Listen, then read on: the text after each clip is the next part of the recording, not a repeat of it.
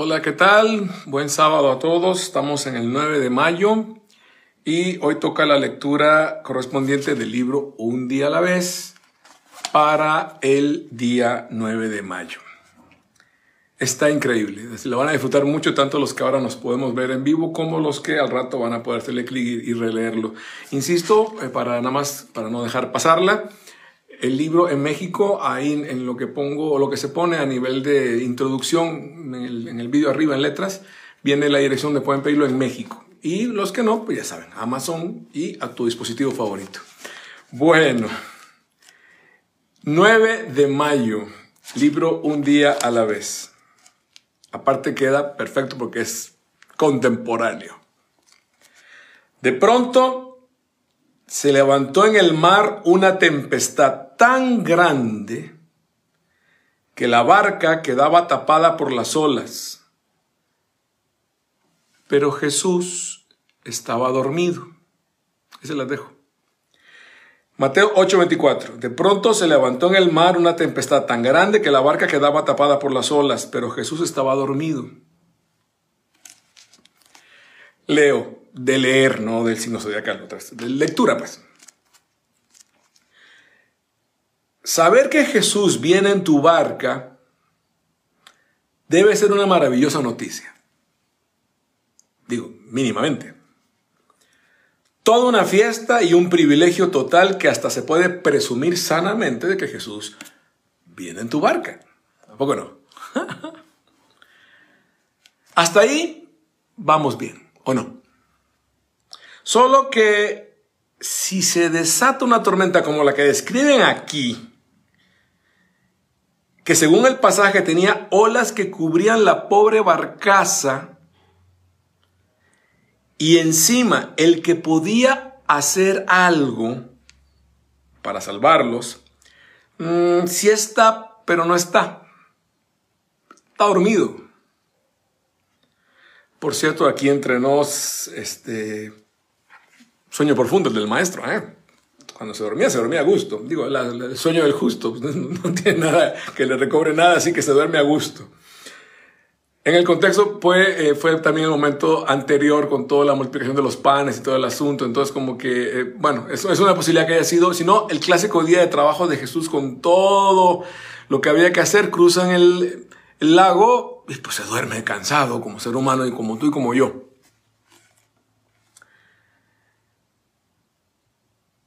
Lo cierto es que cuando uno está cansado, está cansado. Más filosofía no puedo agregarle.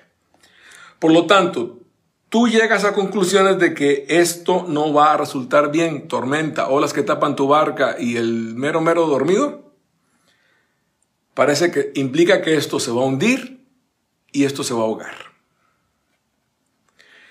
Como sea, ya se sabía que Jesús podía caminar en el agua, sobre el agua.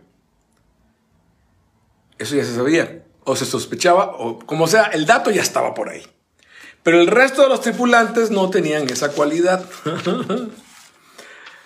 la cosa es que con todo y todo, Jesús venía en la barca, pero la fe se estaba yendo por la borda. Es una descripción de una actividad de hace dos mil años, coincide perfectamente con el día de hoy. Ustedes díganme. ¿Les recuerda algo? Me imagino que sí. Bienvenidos al club entonces todos. Cuando la fe se nos va por la borda y la tormenta nos gana y el jefe parece que está simplemente dormido. Esto se puede leer de varias maneras, quedemos claros. Podemos llegar a preguntas, por ejemplo, San Agustín aborda este tema, toca este tema desde esta perspectiva, me explico. San Agustín decía que nos preguntáramos qué hemos hecho para que Dios se nos duerma en el barco de nuestra vida. Ese es el punto de vista de Agustín y es muy válido y aparte sí aplica. ¿eh? ¿Qué hemos hecho para que Jesús se nos duerma en el barco de nuestra vida? O bueno, veámoslo también de que no queramos despertarlo.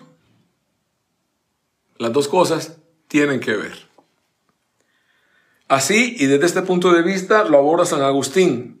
Y la otra es, acercándonos un poco al reclamo posterior de Jesús, porque Jesús se acuerdan que se despierta, se enoja y les dice que la fe ontaba, ya se ha ido por la borda, obviamente. La otra es acercándonos un poco al reclamo posterior de Jesús. Si las olas de la vida se ven grandes con todo y que traemos a Jesús en el barco, toca despertarlo, aunque nos vaya a regañar, ¿qué le hace? ¿Qué más da? El barco se está hundiendo. Pareciera, poniendo de palabras, que lo más simple era decir, bueno, acá viene Jesús, no va a pasar nada. Y por aquello de las olas, pues sentarse a un ladito de él por si se despierta, pase lo que pase, estar cerca de él, total, él camina en el agua. Digo, es una opción. una vez más, las grandes olas que parecen tsunamis nos quitan el aire. Así andamos todos ahorita un poquito, ¿eh? Y nos hacen hacer ver a Jesús en una perspectiva muy pequeña, muy limitada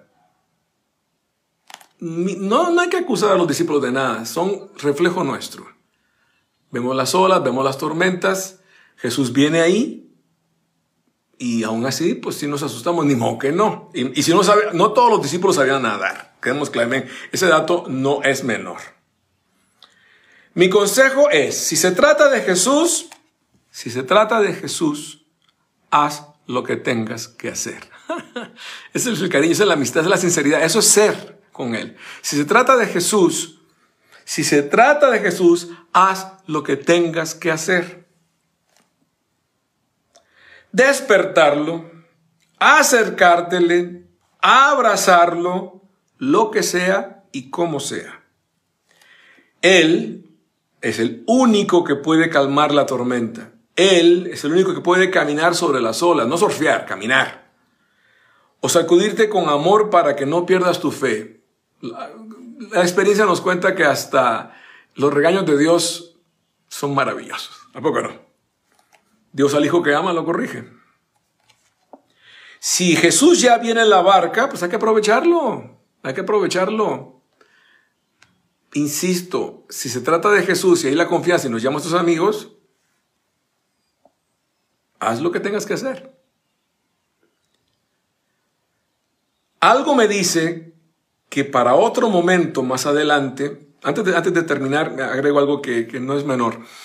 Eh, nos decía, recordando un pasaje, pues este pasaje en el Ludi Dorbe del Papa Francisco, que todos vamos en la misma barca. Hay gente que ha dicho que no, que no es cierto. No, no, sí vamos en la misma barca. Lo que pasa es que no convivimos no nos conocemos. Ahora que hemos tenido algunos el privilegio de eh, quedarnos en casa, porque no todos tienen ese, ese regalo, hay gente que está de primera línea hay gente que vive al día, tiene que ver cómo le hace para traer algo a su casa.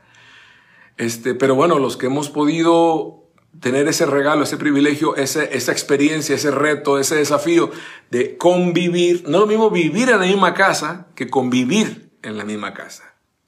Se parecen los verbos, pero no. Uno implica conexión, verdad, confrontar, mirar, definir.